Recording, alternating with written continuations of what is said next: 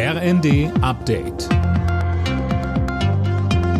Stündlich neu. Auf den Punkt informiert. Ich bin Gisa Weber. Guten Tag. Nach dem Champions League-Finale in Paris wird vor allem über die chaotischen Szenen kurz vor dem Anpfiff gesprochen. Es gab 68 Festnahmen.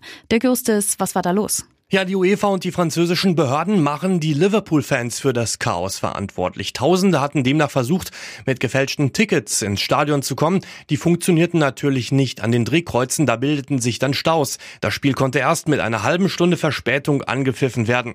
Vor dem Stadion wuchs die Menschenmenge auch danach noch. Die Polizei setzte schließlich auch Tränengas ein. Das Ganze wird jetzt untersucht.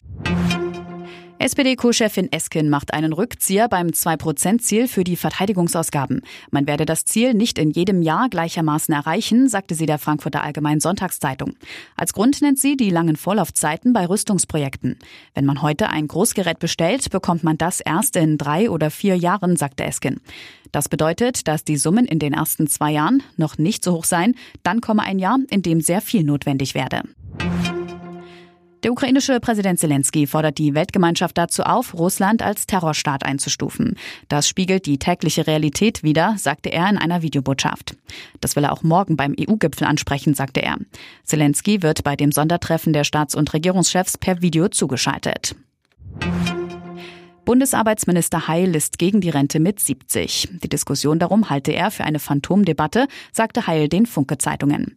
Einige Experten hatten sich zuletzt für eine deutliche Anhebung des Renteneintrittsalters ausgesprochen, auch um die Folgen steigender Preise abzufedern. Und im Deutschen Fußballmuseum in Dortmund wird am Abend die erste Runde im DFB-Pokal ausgelost. Vor allem die kleinen Mannschaften wie Einheit Wernigerode oder der SV Oberachern hoffen auf das große Los. Losfee ist Weltmeister Kevin Großkreuz. Gespielt wird Ende Juli, Anfang August. Alle Nachrichten auf rnd.de